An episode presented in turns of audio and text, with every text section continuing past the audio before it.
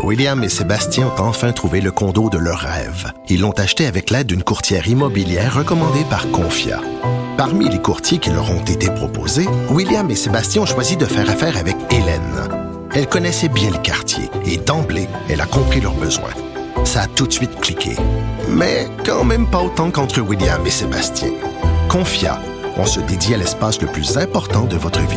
Confia fait partie d'Espace Proprio, une initiative de Desjardins. Cube Radio.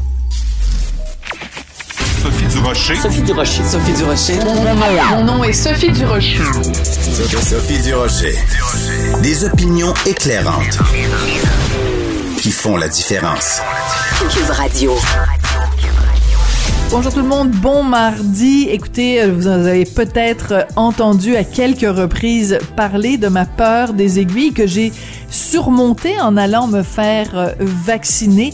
Mais ça a été une expérience assez traumatisante pour moi parce que, ben écoutez, quand on a une phobie de quelque chose, là, c'est vraiment euh, très très difficile. Et depuis le début de la campagne de vaccination, c'est rempli dans les journaux, à la télé, euh, évidemment pas à la radio, mais euh, à la télé, dans les journaux, chaque fois qu'on parle de vaccination, on me met en pleine face une belle grosse image d'aiguille et à chaque fois, je suis obligée de détourner les yeux parce que, je vous le dis, c'est vraiment une phobie, là. C'est très débilitant, c'est très handicapant.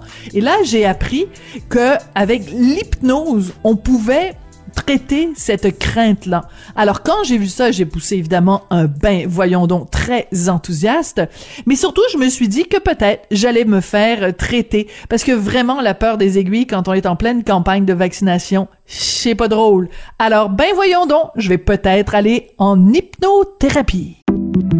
J'accepte avec, euh, avec fierté la direction, les commandes. Non, non, pas les commandes. Votre maison, c'est un espace où vous pouvez être vous-même. J'accepte d'être l'entraîneur-chef des Orignaux Atomes 2B de l'école. Mon amour, moins fort, la petite dame. Ah, excuse, excuse. Tu parles à qui? Elle mérite d'être bien protégée. Et vous méritez d'être bien accompagné. Trouvez la protection la mieux adaptée à votre maison avec Desjardins Assurance et obtenez une soumission en quelques clics sur desjardins.com. Sophie Durocher. Une femme distinguée qui distingue le vrai du faux. Vous écoutez Sophie Durocher. On vit quand même une époque absurde, surréaliste. Il y a un variant du coronavirus qui est né en Inde. Et selon certains bien-pensants, des obsédés de la rectitude politique, c'est très vilain d'appeler ce variant qui vient d'Inde le variant indien. Pourtant, en Inde, dans les journaux indiens, quand on parle du variant qui vient de l'Inde, on l'appelle le variant indien. Mais ici au Canada, si t'appelles le variant qui vient de l'Inde le variant indien, tu te fais traiter de xénophobe, mesdames et messieurs. On va parler de tout ça avec mon ami et collègue Joseph Facal, qui est chroniqueur au Journal de Montréal, Journal de Québec. Joseph, George Orwell est peut-être pas en train de se retourner dans sa tombe, mais on a vraiment des fois l'impression de vivre en 1984 parce que les mots n'ont plus de sens. On ne peut plus appeler un variant qui vient de l'Inde un variant indien parce que ça va faire de la pépène à Laura Julie Perrault de la presse. Écoute, euh, Sophie, si tu connais un mot plus fort que absurde, aide-moi. Parce qu'effectivement, on est au-delà de l'absurde. Euh, et même Orwell, si euh, il revenait parmi nous et regardait ce qu'on vit, lui-même se dirait Mon Dieu, j'ai grossièrement sous-estimé les, les, les dérapages. Euh, S'il y a un autre pays plus capoté que l'Absurdistan, euh, nous y sommes. Tu sais, à la limite, à la limite, qu'un chroniqueur ou une chroniqueuse de la presse ou de Radio-Canada dise ce qu'on est habitué de lire de leur part, bof, je m'y suis habitué.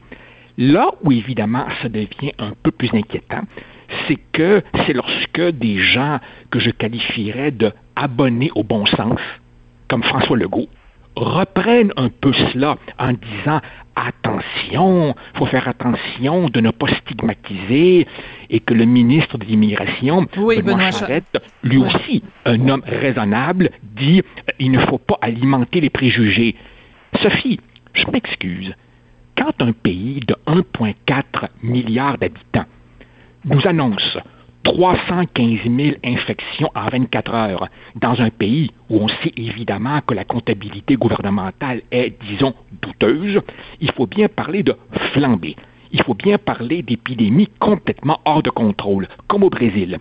Et là, il faut s'interdire de dire euh, de quel pays ça vient. Alors, si ça continue comme ça, si ça continue comme ça, dans quelques jours, on va nous dire qu'il est interdit dorénavant de dire que le virus, l'an dernier, serait apparu dans un marché public en Chine, à Wuhan. Non, mais c'est vers ça, c'est vers ça qu'on s'en va. Alors, pour pour ton information, j'ai j'ai pas réussi à trouver un mot plus fort que absurde. Par contre, j'ai fait une petite recherche pour trouver des synonymes de absurde. Donc, déraisonnable, inepte et, insensé. Donc, c'est en effet absolument insensé. Évidemment, euh, à travers tout ça, tu veux euh, revenir aussi sur la une du journal de Montréal, journal de Québec, où on voyait donc Justin Trudeau au moment où il avait fait son voyage en Inde, où il s'était rien de moins que déguisé en indien. Et donc, on voyait euh, Justin Trudeau, et c'était marqué « Le variant indien, euh, indien débarque ici. Euh, Monsieur Trudeau, Justin, allez-vous cette fois-ci vous tenir debout devant l'Inde ?» ou quelque chose comme ça? Bon, Justin Trudeau était à Tout le monde en parle dimanche et il a dit que selon lui, c'était une erreur de jugement. Mais je m'excuse, Joseph, mais me faire donner des leçons de jugement par quelqu'un qui a fait trois fois le blackface, qui s'est déguisé de façon ridicule, qui a déguisé sa femme et ses enfants quand il est allé en voyage en Inde, qui a eu des problèmes de conflit d'intérêt avec l'Agacan, de conflit d'intérêt dans le dossier SNC Lavalin, qui s'est fait taper trois fois sur les doigts par le comité, le commissaire à l'éthique. Vous êtes très mal placé, Monsieur Trudeau, pour venir nous donner des leçons de jugement.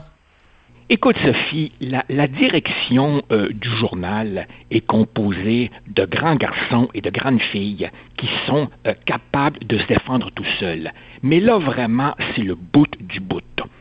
Tu as un homme politique qui se prend pour un mauvais acteur de théâtre, qui aime se déguiser. Se déguiser justement d'une manière qui accentue les stéréotypes. Les stéréotypes, ben voilà. Et qui, qui est accusé de faire du stéréotype? Pas celui qui s'habille, mais celui qui lui rappelle le grotesque de ses déguisements.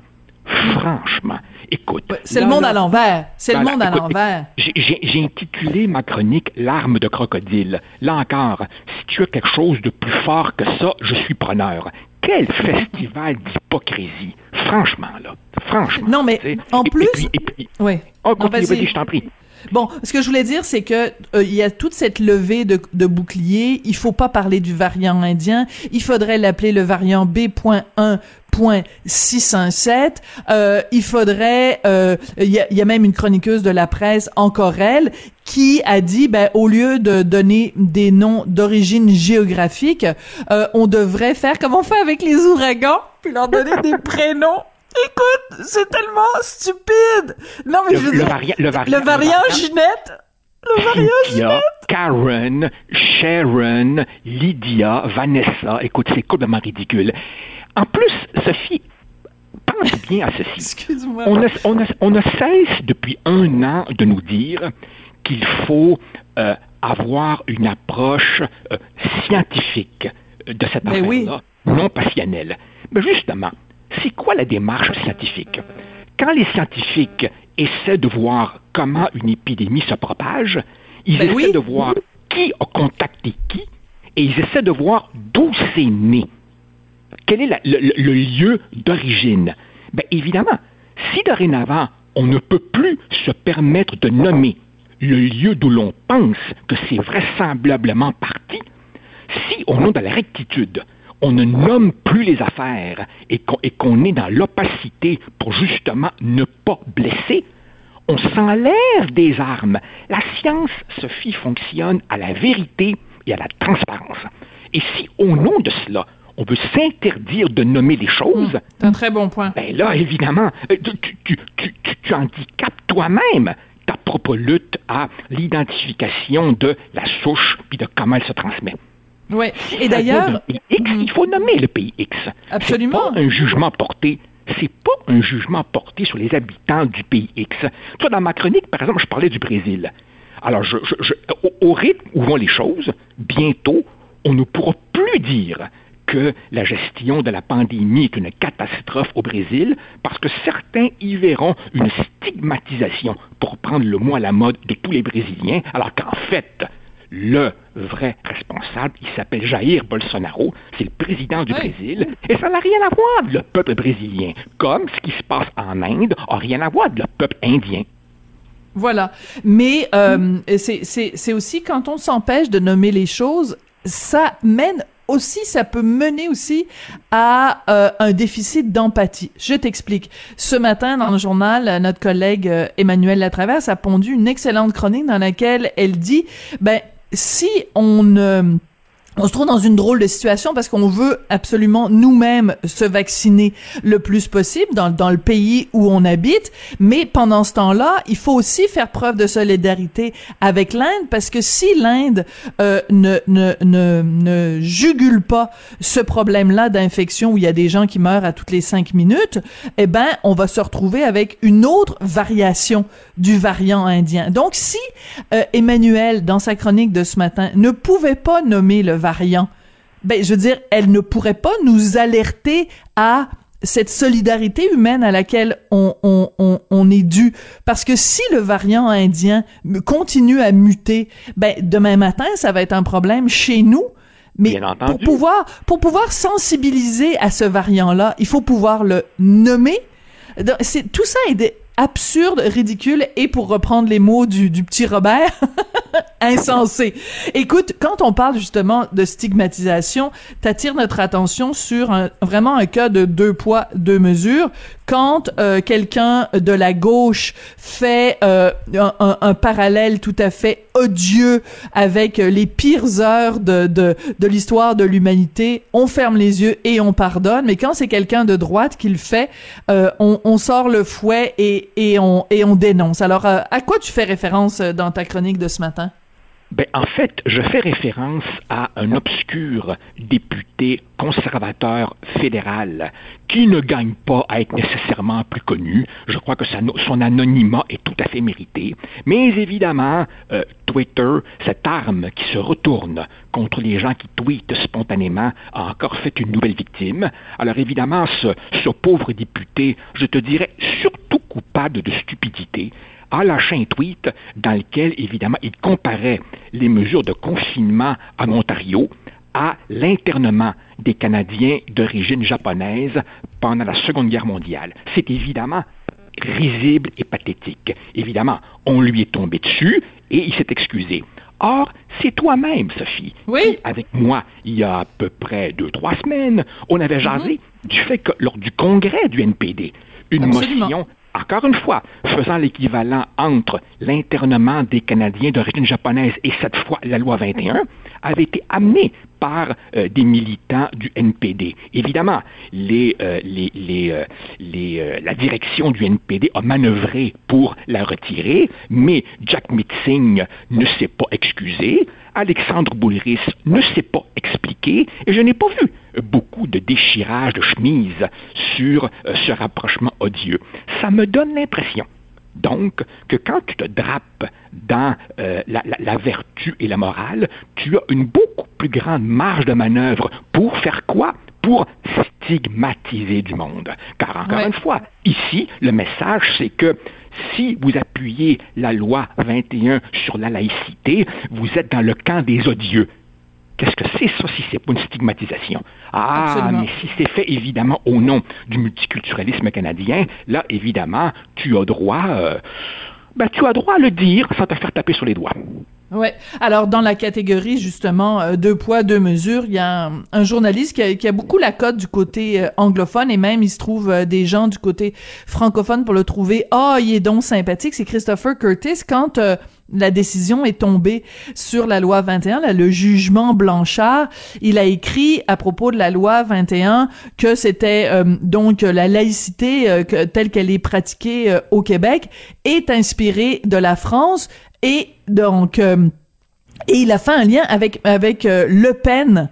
En disant que ça, ça datait de, euh, de du père euh, donc Jean-Marie Le Pen. Alors j'ai été obligée de lui donner une petite leçon d'histoire en lui rappelant que euh, donc ça, la loi sur la laïcité en France remontait à 1905 et en plus lui la qualifiait de catho-laïcité, ce qui est complètement ridicule parce qu'au contraire en 1905 c'était pour de faire une différence entre l'État et les curés qui à l'époque étaient évidemment des curés catholiques. Il n'y avait pas d'imams beaucoup qui se promenaient dans les rues de, de, de Paris.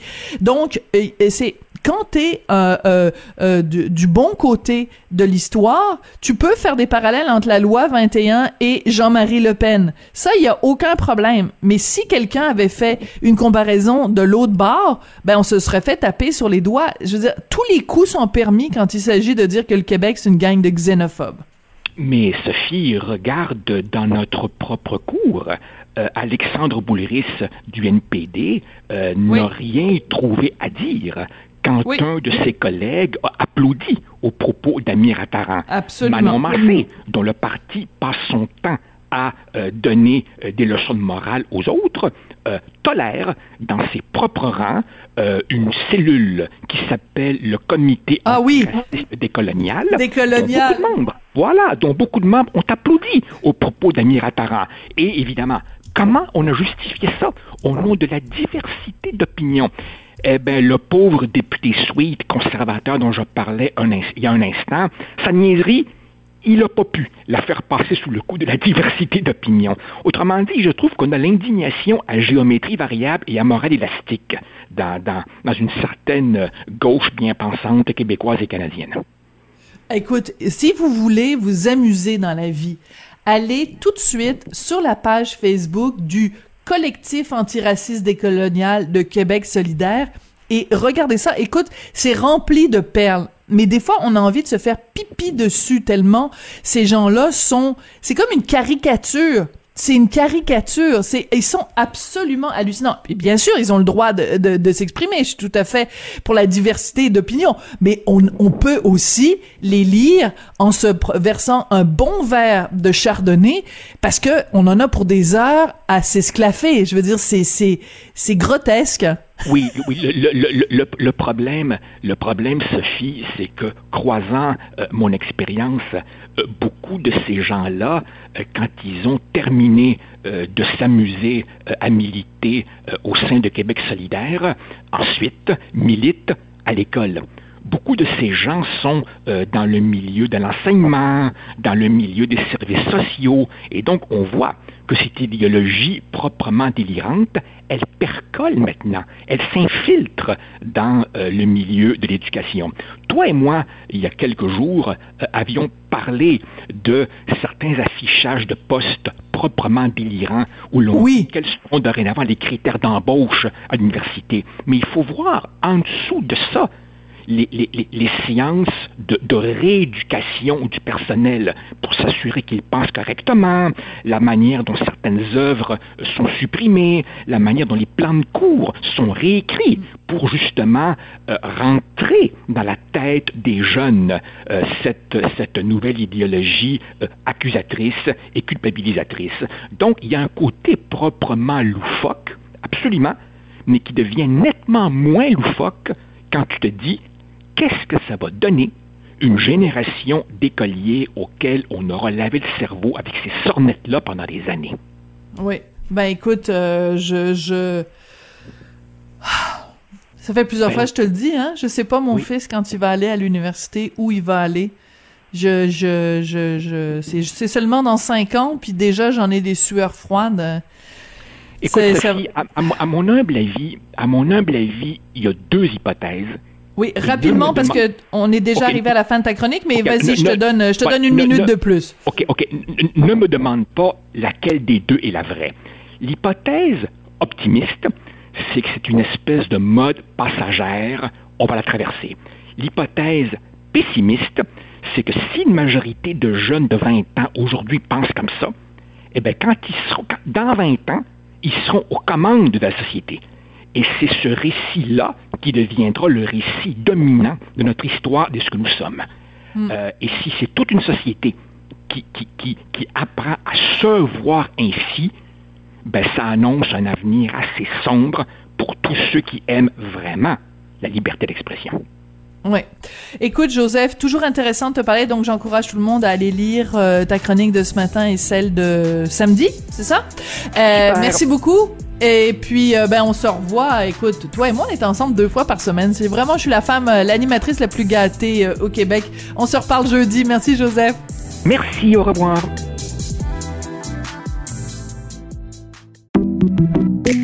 Merci, c'était vraiment délicieux. vous reviendrez, là. Ah oui, vraiment, vraiment bon. Merci. Faites attention ah oui. OK, salut, à la prochaine. Votre auto, c'est un espace où vous pouvez être vous-même. Hey, c'était pas mangeable comme repas. Ouf. Elle mérite d'être bien protégée et vous méritez d'être bien accompagné. Trouvez la protection la mieux adaptée à votre auto avec Desjardins Assurance et obtenez une soumission en quelques clics sur desjardins.com. Avertissement. Cette émission peut provoquer des débats et des prises de position pas comme les autres. Vous écoutez Sophie Durocher. Maman, c'est toi la plus belle du monde. Aucune autre à la ronde n'est plus jolie. Ah, quand Luis Mariano chante la beauté de sa maman. Il y a plein, plein, plein de chansons sur les mamans, il y a des chansons sur les papas, mais pourquoi il n'y a pas de chansons sur les belles-mères? Pourquoi il n'y a pas de chansons sur les beaux-pères? On va parler de tout ça avec Valérie Roberts, qui est animatrice, qui est auteure, qui est elle-même belle-mère. Bonjour Valérie! Salut Sophie! Écoute, Valérie, euh, tu as écrit il y a quelque temps un livre où euh, tu recueillais le témoignage de 19 euh, belles-mères. J'en faisais partie. Et après avoir écrit ce livre-là, tu as eu l'idée de lancer une journée des, des beaux-parents. Pourquoi, Valérie? Ben, c'est que suite à l'apparition du livre l'été dernier, j'ai eu je sais pas combien de messages. Ça pourrait, ça pourrait se calculer par milliers assurément. Ah oui? Des témoignages. Ah oui, vraiment, vraiment. Des témoignages autant des belles-mères que des beaux-pères. Tu vois, le livre était principalement sur les belles-mères, mais je pense que ça a fait réagir aussi les beaux-pères, donc les beaux-parents en général. Puis à chaque fois dans les messages, c'était euh, des témoignages de leur situation à eux ou encore qui se sont reconnus à travers les pages du livre. Mais surtout, ce qui me frappait le plus, c'était des gens qui disaient, hey, merci d'avoir parlé de nous. Merci de nous avoir permis de nous reconnaître. Merci d'avoir hmm. permis de parler de la belle parentalité, qui en passant est un mot qui n'existe pas, là, mais que j'essaie de faire en sorte qu'il existe. Mais bref, mais merci de, mais de faire en sorte qu'on puisse se reconnaître à quelque part. Puis à chaque fois que je lisais ça, je me disais, OK, ça veut dire que je ne suis pas la seule personne. Je suis pas folle en imaginant que tabarouette, comment ça qu'on ne parle pas des familles recomposées quand c'est une famille sur six, bientôt une famille sur cinq qui sont des familles hmm. recomposées? Pourquoi est-ce qu'on parle pas de cette idée de des beaux-parents puis de la belle parentalité puis de ce que ça représente?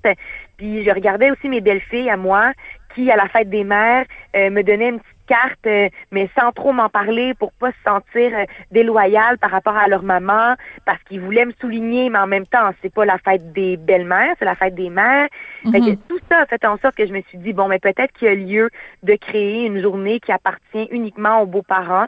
Puis c'est ce que j'ai fait. J'ai communiqué avec euh, Monsieur Mathieu Lacombe, donc ministre de la Famille. J'ai communiqué avec le gouvernement du Québec.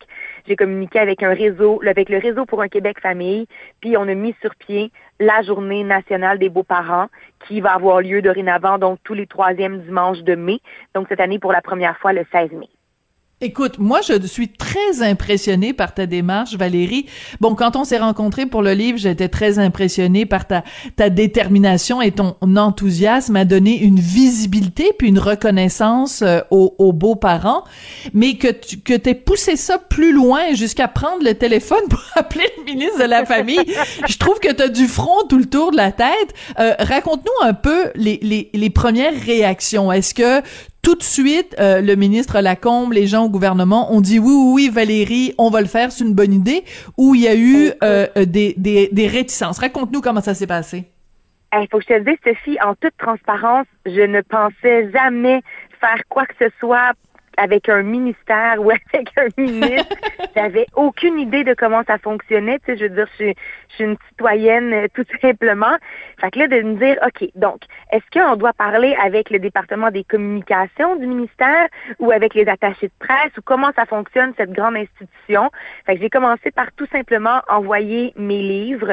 Fait qu'une copie de mon livre avec une lettre euh, au ministre de la Famille, à la sous-ministre de la Famille, en leur disant, je pense qu'il y a lieu de discuter puis de parler de ce qu'on pourrait faire par rapport à la, aux familles recomposées. Il me semble qu'on n'en parle pas suffisamment, en tout cas par expérience, par, euh, par suite aux témoignages que je reçois. J'ai comme Mhm. l'impression qu'il pourrait y avoir quelque chose là. Puis je te dirais que ça n'a pas été super compliqué, dans le sens où c'est quand même le gouvernement, Hmm. là, tu sais, fait que c'est pas c'est de la bureaucratie, fait que ça n'a pas été super simple non plus.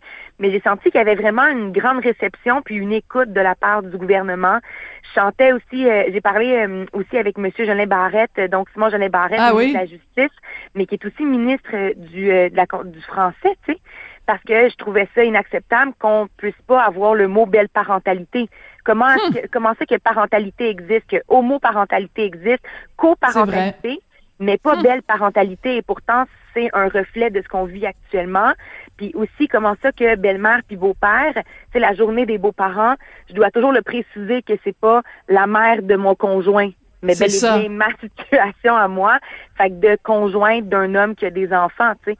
Pourquoi est-ce qu'il n'y a pas un autre mot en anglais? Il y a deux mots qui sont Mhm. séparés. Stepmother puis mother-in-law. Ouais, c'est ça. C'est vrai que j'ai toujours, toujours trouvé, puis même en espagnol aussi, ces deux mots séparés.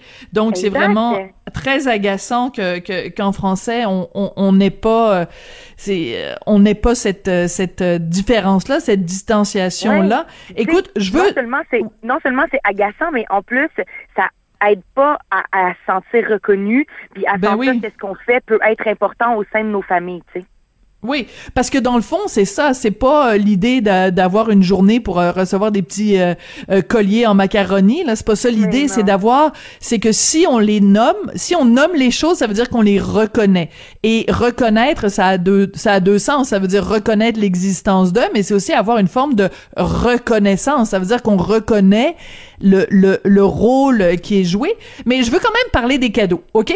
Parce que la fête des mères la fête des mères s'en vient bientôt et euh, moi il y a quelque chose qui me tape sur les nerfs avec justement la fête des mères c'est euh, tout le côté commercial là tu sais c'est comme il y a pas un restaurant il y a pas un fleuriste il y a pas une pharmacie il y a pas une tu sais c'est tout le monde veut nous vendre des bébelles pour la fête des mères. Est-ce que t'as pas peur je, vais, je pose une question, c'est l'avocat du diable. T'as pas peur que justement en instaurant cette journée-là des beaux-parents, qu'on fasse juste créer une autre occasion commerciale? Je comprends tout à fait ce que tu veux dire, mais j'ai l'impression que avant même de pouvoir parler d'une fête commerciale, il faudrait commencer par parler de cette fête-là en particulier, puis de cette journée-là en particulier.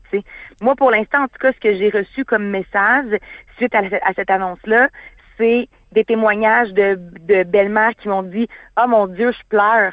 Ça fait des Hein? années que j'attends cette journée-là. » Des beaux-pères qui me disent Hey, moi là, je suis tellement impliquée dans la vie de ma belle-fille, puis juste que cette journée-là, elle soit capable, sans se sentir mal par rapport à son père biologique, juste de me dire Hey, merci euh, Marc-André pour tout ce que tu fais pour moi.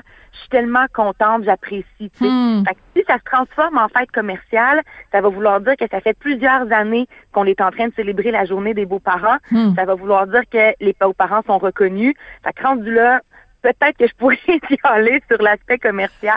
Mais tu pour l'instant, je suis vraiment juste dans cette espèce de, de quête de reconnaissance, comme tu l'as dit, puis de, de, de juste être capable de, de que les enfants ne se sentent pas mal s'ils veulent dire à leurs beaux-parents qu'ils les aiment, puis qui, qui, qu'on veut faire un petit souper spécial cette soirée-là parce Mm. que ta barouette, euh, euh, Mm. T'impliques auprès de tes belles-filles, puis merci pour ce que tu as fait. Tu sais, je, je me rappelle quand, quand j'ai écrit le livre, qu'on a discuté, toi et moi, ensemble, de ta vie de belle-mère, tu me disais, tu sais, moi, juste que les filles me parlent d'un souvenir que nous avons ensemble, Mm. puis ils me disent, hey, je me rappelle de ce voyage dans le sud-là, ça a été Mhm. marquant pour moi. Juste ça, des fois, c'est, c'est, c'est comme une, une étincelle, tu sais, c'est de dire, oh mon Dieu, OK. Fait que j'ai eu un impact véritable. Mm, Toutes les fois où j'ai trouvé ça difficile, ma vie de belle-mère, OK, ben ça en a valu la peine, tu sais. Je pense que pour les parents, la gratitude, souvent, elle va être plus présente. Les beaux-parents, on a tendance à les oublier peut-être.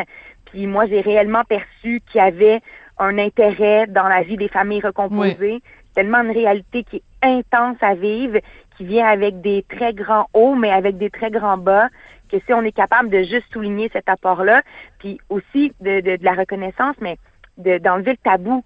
Je trouve que c'est encore très tabou de parler des familles recomposées, de l'aliénation parentale, du rôle qu'un beau- qu'un beau-parent peut avoir. C'est vrai. on dirait que je comprends pas pourquoi c'est autant tabou. Fait en créant cette journée-là, en célébrant les beaux-parents, ben ça aide aussi à démystifier un peu les familles recomposées, bien que ce soit très commun, on en parle très peu. Ouais. Écoute, depuis euh, que tu as fait ce livre, il y a quand même un gros changement dans ta vie, c'est que tu es maintenant avec une belle bedaine. donc, donc, euh, ça veut dire que les prochaines années, alors que tu euh, n'avais ni la fête des mères ni la fête des belles-mères, les prochaines années, tu t'assures que tu vas te faire fêter au moins deux fois par année. Je t'avoue, t'as été assez, t'es wise quand même, t'es bonne, bravo Valérie Roberts. Écoute, euh, je suis assez intelligente, j'ai pensé à ça, je me suis dit que j'en voulais deux à la place que. ben oui, c'est ça, amenez-en des fleurs. ouais, exact, mais c'est vrai parce que c'est drôle parce que c'est mes belles-filles justement qui me disaient ça.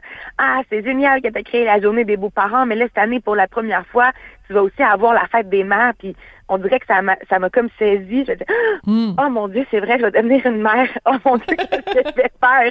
Je suis habituée d'être une belle-mère maintenant, mais pas une maman, tu sais, fait que ça va être un autre rôle que je vais apprendre. Ça va être une autre réalité que je vais apprendre, mais je trouve ça magnifique. Tu sais, je reviens à, à mes belles-filles, mais je trouve ça extraordinaire de partager ça avec elles. Elles sont grandes, elles ont 8 ans et 11 ans. On en parle, euh, tu sais, à chaque fois qu'elles sont à la maison avec nous autres, c'est de ça qu'on va parler. Puis, est-ce que tu penses, Valérie, qu'on va pouvoir la prendre? Puis, est-ce que tu penses qu'on va pouvoir euh, choisir qu'est-ce qu'elle va porter? Puis, oh, dans la piscine cet été, est-ce qu'elle va pouvoir se baigner avec nous, tu crois? Mais tu sais, je me trouve choyée de d'amener ça à, à ma belle famille recomposée, tu sais, cette, cette idée que maintenant, il y a un nouveau membre de la famille qui va porter le même nom de famille que ses sœurs, puis qui, euh, qui va être ses sœurs, puis qui va être sa, qui va être leur sœur, puis qui va être euh, un autre maillon de notre famille, tu sais, de- une autre réalité. Je pense que ça va vraiment être une belle expérience. Oui. Écoute, euh, dans ton livre, euh, je me souviens plus qui, mais il y a une des filles que tu as interviewées qui disait à propos de ses belles-filles, euh, je serai je serai jamais leur mère, mais elles seront toujours mes filles. Ouais. Peut-être que je le dis pas comme il faut là, mais je trouve que c'est tellement ça euh, la, la la la la beauté de cette relation-là qui ressemble à aucune autre, hein, parce que Ben tu peux pas comparer, mettons, à quelqu'un qui est un parent euh, adoptant. euh, euh, c'est c'est vraiment c'est très très très particulier cette euh, cette relation là qu'on a avec euh, nos beaux enfants. Écoute, euh, je, je disais tout à l'heure que je voulais pas que ça devienne que je trouvais ça je trouverais ça plate si ça devenait une fête commerciale, mais si jamais mes deux belles filles euh, m'écoutent, euh, donc Catherine et Elisabeth, euh, si vous voulez m'envoyer des fleurs, m'envoyer des coupons pour aller manger dans un des bons restaurants de Martin Junot, si vous voulez, il y a aucun problème les filles hein. Je veux juste fermer la Ah, ben, parenthèse coup- ici ah, là. Tout à, coup- Sophie, le côté commercial, Oui, s'il te plaît. Ça me Ah, dérange moins tout d'un coup, là. C'est comme, euh, emmenez-en. finalement. Mais moi, j'aime beaucoup mais- les chocolats avec... euh, non, non, OK. mais t'as, mais t'as raison de le souligner, tu sais, parce que moi, je dis toujours ça à la blague, mais c'est vrai. Moi, je, tu sais, je regardais les bricolages que mes belles-filles ont fait pendant les six dernières années pour leur papa puis pour leur maman, puis l'amour qu'elles mettent là-dedans, puis j'ai toujours trouvé ça extraordinaire. Fait que, genre, on le fait évidemment pas pour le côté commercial, tout comme euh, les artistes qui gagnent un prix à la télé disent qu'ils font pas de la télé pour gagner un prix, tu sais. Sauf que quand tu as un collier en macaroni que tes belles-filles t'ont fait entre les mains, ou que tes beaux-fils t'ont fait, ou que peu importe dans ta famille recomposée, quelqu'un t'a fait parce qu'il a pensé à toi, ou qui a acheté un petit bouquet de fleurs, ou qui a cueilli des fleurs sur le terrain du voisin, chose que je recommande pas nécessairement, mais gars, c'est Non, des en enfants, fait que c'est correct. Ouais. mais tu sais, tout ça, je pense que ça fait juste un petit velours dans, dans la situation de de- d'être d'être un, un beau parent. Puis faut pas sous-estimer l'importance de cette relation-là. Faut pas Mm. sous-estimer ce que ça peut faire. Tu sais, moi, mes, Les symboles, quand je tombais ouais. enceinte, mes, ouais, quand je tombais enceinte, mes belles-filles me disaient, Valérie, là, euh, maintenant tu vas avoir une fille, qu'est-ce que tu vas dire? Que tu as un enfant ou trois enfants? Ah, c'est- bonne C'est question. très important pour elles que je leur dise non, non, vous, tu sais, j'ai toujours dit euh, que, que vous étiez mes filles parce que j- quand je vous ai rencontrées, vous êtes devenues tellement importante dans ma vie puis dans mon cœur que je sais très bien que je suis pas votre mère puis ni votre père, mais je vais toujours dire que vous êtes mes filles quand même. Fait que je, dorénavant, les filles, inquiétez-vous pas, je vais dire que j'ai trois enfants, tu sais. Puis les filles m'ont pris dans leurs bras puis elles étaient contentes. Fait que je pense qu'il faut pas sous-estimer les liens très forts et uniques qu'on peut qu'on peut créer entre euh, un, enfant puis un, un beau-parent. Je pense que ça peut être vraiment significatif et marquant pour euh, pour tout le monde. Ben, tout à fait. Puis écoute, t'es tellement une bonne ambassadrice pour euh, ce dossier-là. Écoute, je pense, pour résumer, de toute façon, euh, la seule chose qu'on qu'on qu'on demande, en fait, la seule chose qu'on qu'on espère et qu'on souhaite, c'est que le 16 mai, euh, des gens qu'on a élevés, on a ramassé leur vomi quand ils étaient malades, on a pris leur température quand ils faisaient de la fièvre, on les a, on a mis des pansements quand ils avaient des bobos. On veut juste un petit merci, juste une, une fois dans l'année. Euh, donc, euh, c'est, je pense que c'est un petit peu ça euh, le message. Ben écoute, bravo Valérie, vraiment, euh, honnêtement, tu m'impressionnes. Donc, Valérie Roberts, a réussi à convaincre le gouvernement du Québec d'instituer. donc, non, mais c'est pas rien. Écoute, tu mettras ça dans ton dans ton CV là. T'as raison, t'as raison. Écoute, t'as toutes les raisons de te taper dans le dos, ma belle. Alors donc, le dimanche 16 mai euh, prochain, ça va être euh, donc euh, la journée nationale des beaux-parents. Alors, des, des, envahissez les fleuristes, les magasins de chocolat, ou alors aller dans la section des pâtes pour confectionner des petits colliers de, de macaroni. On est prenant pour tout. les cartes de souhait. Tu sais que dans, les cartes de souhait aussi, il va falloir que les les compagnies comme Hallmark et tout ça euh, de, de, débordent d'imagination pour trouver des façons de remercier les beaux-parents parce qu'avec cette nouvelle journée-là, va falloir euh, euh, s'adapter. Ce sera mon prochain mandat, Sophie. Je prends le numéro de téléphone de chez Hallmark puis j'appelle, je vais les harceler. tu me fais rire. Écoute, merci beaucoup d'être venu nous parler aujourd'hui. Ben merci à toi pour m'avoir reçu, c'est vraiment apprécié. Ça fait plaisir. Valérie Roberts, donc elle est animatrice, elle est auteure et elle est belle-mère. Elle est bientôt aussi, elle va être euh, maman. Ben, elle est déjà maman parce qu'elle a un bébé dans son ventre, mais le bébé est pas encore arrivé. Là, le, bébé est pas sorti du four encore. Et donc, elle a réussi à convaincre rien de moins que le ministre de la Famille, Mathieu Lacombe, d'avoir donc cette première journée nationale des beaux-parents. Ça va être le 16 mai. Protégez vos dépôts, c'est notre but. La SADC protège vos dépôts dans les institutions fédérales, comme les banques. L'AMF les protège dans les institutions provinciales, comme les caisses. Oh, quel arrêt! Découvrez ce qui est protégé à vos dépôts sont protégés.ca. De la culture aux affaires publiques. Vous écoutez Sophie Durocher, Cube Radio si vous avez envie de vous faire du mal, allez regarder sur le compte des gens qui sont en ce moment en Floride. Vous allez voir des gens qui font le party, des gens qui mangent euh, à la terrasse des restaurants. Euh, vraiment, la situation en Floride a idyllique en ce moment parce qu'il faut dire que le taux de vaccination est quand même assez élevé aux États-Unis. Alors pour parler de tout ça, j'ai au bout de la ligne Christian Fauché qui est narrateur résident en Floride et que vous connaissez bien bien sûr puisqu'il est collaborateur régulier à TVA Nouvelles. Monsieur Fauché, bonjour. Bonjour Sophie. Bon, juste pour nous rendre jaloux, dites-nous donc d'abord quel temps il fait en ce moment en Floride.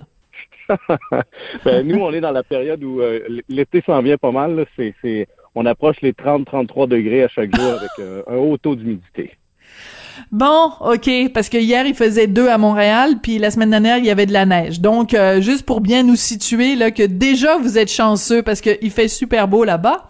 Mais on a l'impression, moi je vois passer plein d'images de la Floride.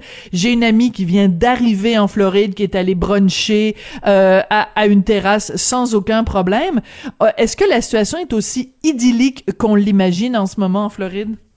Oui, parce que on, jurait quand j'entends, je regarde ce qui se passe au Québec, qu'on vit dans sur deux planètes différentes. Euh, nous ici, euh, je vous rappellerai que c'est vers la fin septembre euh, que le gouverneur annonçait qu'à partir de maintenant, on entrait dans la phase 3 des réouvertures et on réouvrait les restaurants finalement avec pleine capacité à partir de la fin septembre de l'an dernier. Alors, vous imaginez un peu, on, a bien avancé depuis, depuis ce temps-là. Tout est ouvert. La seule chose, c'est que lorsqu'on se promène à l'intérieur, on doit porter un masque. Mais lorsque vous arrivez à votre table, vous l'enlevez, puis la vie continue. Oui. Alors, on sait qu'il y a beaucoup, euh, évidemment, de gens du Québec qui sont ce qu'on appelle des, snowbirds. Il y en a beaucoup qui reviennent, mais en même temps, ils sont pas tous revenus. Il y en a beaucoup qui restent euh, en, en, Floride. Euh, quel, quel pourcentage, vous diriez, des gens qui étaient euh, sur place en Floride se sont fait vacciner pendant qu'ils étaient aux États-Unis?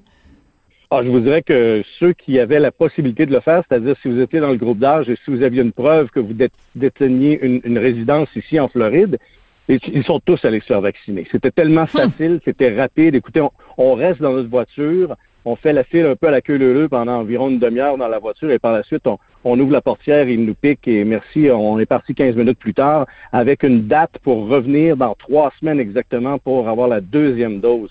Et présentement, euh, les gens qui ont eu la deuxième dose ici en Floride, on parle de 6 millions de personnes, donc c'est à peu près un peu plus que le quart de la population de la Floride qui a déjà euh, eu ces deux doses de vaccin. Alors ça, c'est énorme, puis c'est très important que vous mentionniez la, la, la, notion de la deuxième dose, parce que vous nous dites, en Floride, c'est trois semaines plus tard. Ici, au Québec, on sait que c'est quatre mois, jusqu'à quatre mois plus tard. Donc, au Québec, on parle de, bon, près de 30% des gens qui ont été vaccinés, mais on parle simplement de la première dose. Alors, euh, tu sais, par exemple, moi, je me suis fait vacciner il y a deux semaines, mais je retourne le 29 juillet pour ma deuxième dose. Donc, c'est là qu'on voit qu'en Floride, vous êtes vraiment, vraiment beaucoup plus avancé que nous euh, au Québec.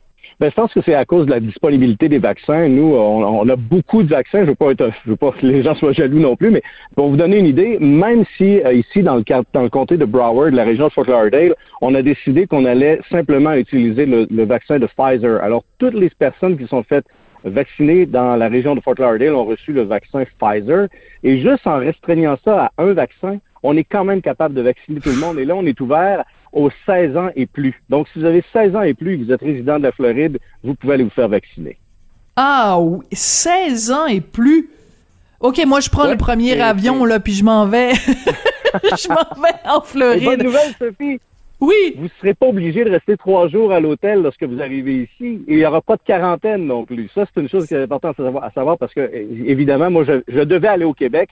Mais oui. malheureusement, je n'ai pas le temps de passer trois jours à l'hôtel, 14 jours dans une dans une maison seule ou quelque chose comme ça. Donc, à, à cause de la, de la quarantaine, j'ai mis ça sur la glace un peu. Mais les gens qui s'en viennent ici en Floride, il n'y a pas de quarantaine, il n'y a pas d'hôtel. Vous débarquez de l'avion, vous vous en allez chez vous, prenez le taxi ou louez une voiture. C'est la liberté totale. Pas Par contre, mais et ça et pas de couvre-feu. Bon voilà, ça c'est aussi un autre élément important. En même temps, je parlais avec euh, une de mes amies donc qui vient d'arriver euh, en Floride et elle me disait bon, c'est formidable, on est vraiment un sentiment de liberté. Est-ce qu'elle me disait c'est essentiellement euh, après après euh, tous ces mois de confinement au Québec, j'ai l'impression qu'il y a une euh, euh, mille mille enfin une tonne de briques qui m'a été enlevée des épaules. Mais elle disait par contre, moi je mettrais pas les pieds à Miami parce qu'à Miami c'est trop, excusez-moi l'expression, c'est trop le free for all. Il y a trop de jeunes qui tiennent pas compte des consignes, qui sont pas vaccinés, qui font le party. Est-ce que vraiment Miami est comme une ville à part en Floride? Oui, parce qu'on l'a vu, on a vu ces images euh, durant le spring break, comment euh, les, les, les, artères euh, très achalandées de Miami ont été pris d'assaut par les étudiants qui viennent d'un peu partout, majoritairement des États du Nord. Mais suite à ça, écoutez, on s'attendait à ce qu'il y ait une nouvelle vague aux États-Unis oui. à cause de ce qui s'est passé à Miami, mais cette vague n'est jamais venue. Donc, est-ce que les... Écoutez, quand on, quand on regarde les cas ici en Floride, il y a quand même seulement 10% de la population qui, ont, qui a été infectée par euh, le, le, virus. Donc, c'est pas tant que ça. Il y a, il y a deux, euh, 2 millions de cas ou 2,2 millions de cas euh, sur 22 millions de, de, de, de population. Donc, peut-être que le virus, c'est chez les jeunes, se propage pas autant que, mais là, je suis pas médecin, mais euh, je veux pas m'avancer Oui. là-dessus, mais c'est peut-être une, une des raisons pour laquelle euh, il n'y a pas eu l'éclosion qu'on pensait avoir après le spring break. Oui. Alors, ce que vous nous dites, c'est donc les 16 ans et plus peuvent se faire vacciner n'importe quand. En plus, c'est des Pfizer. En plus, il n'y a pas le couvre-feu.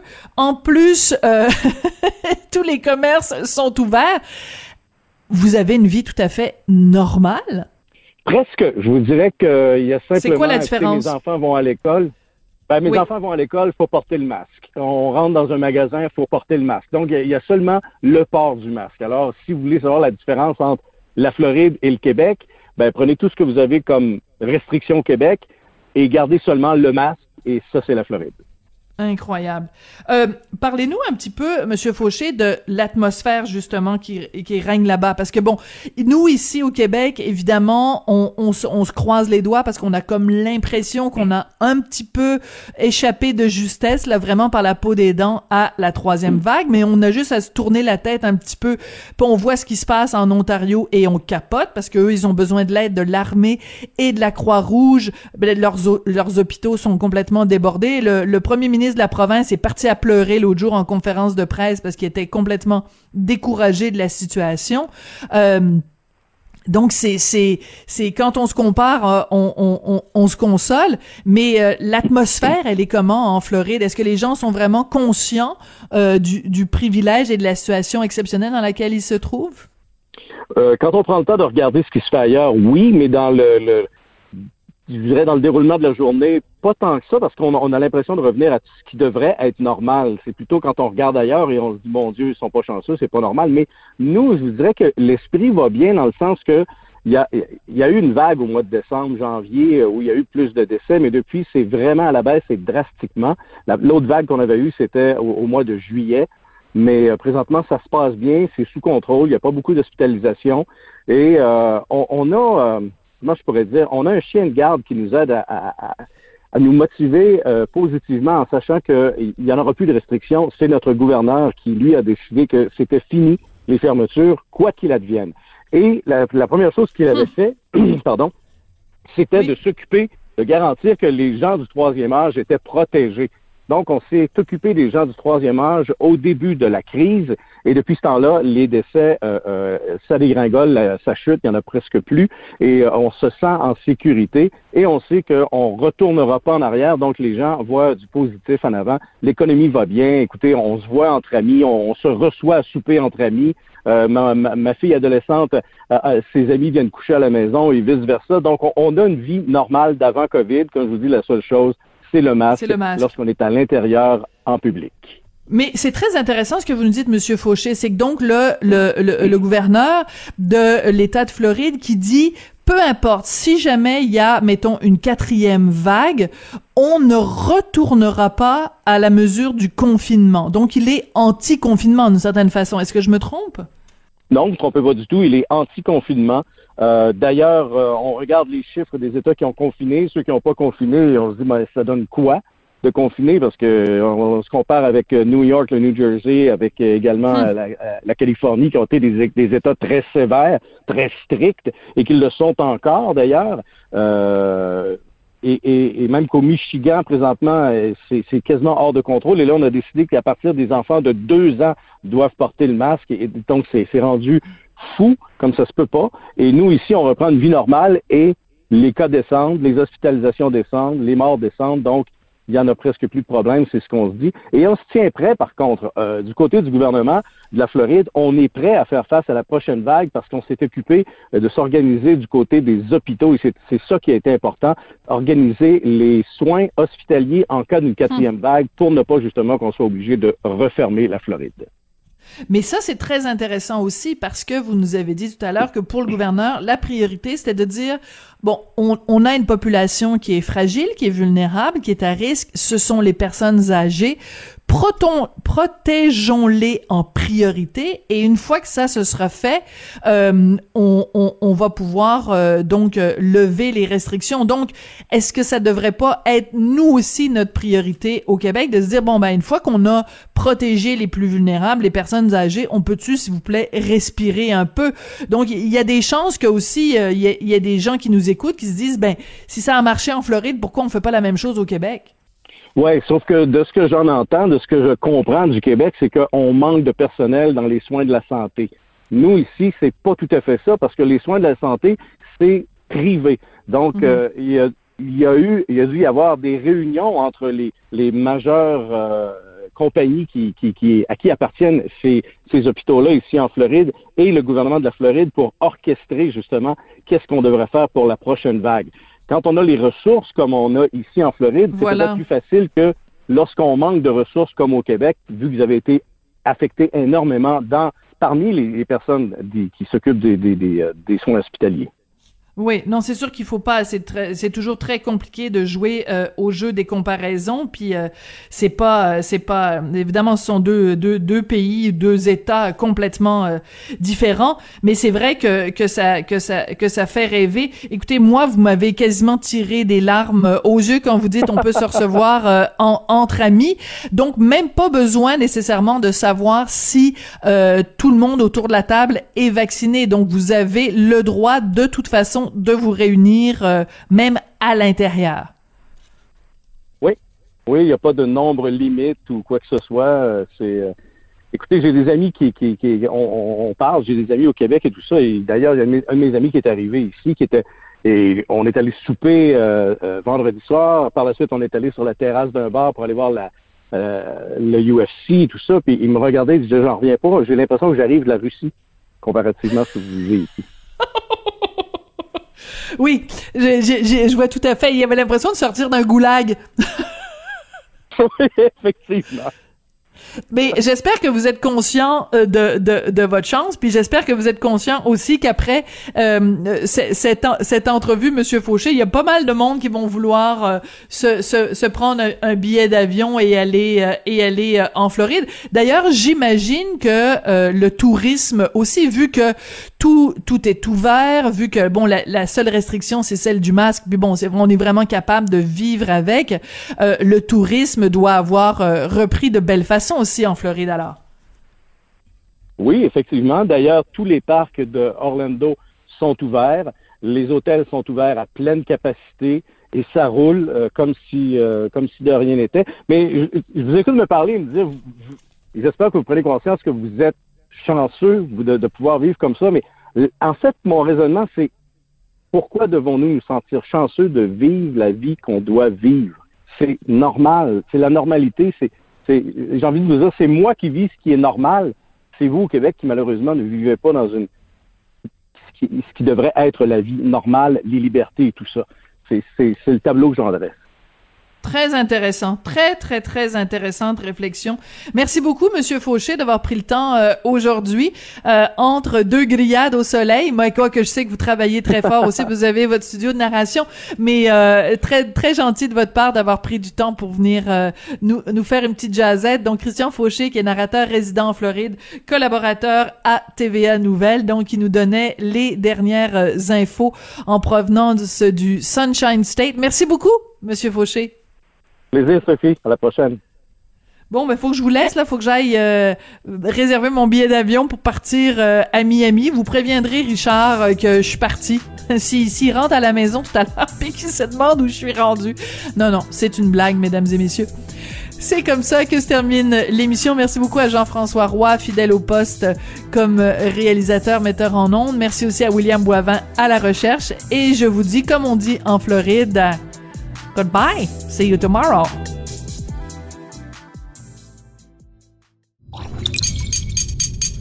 Cube Radio.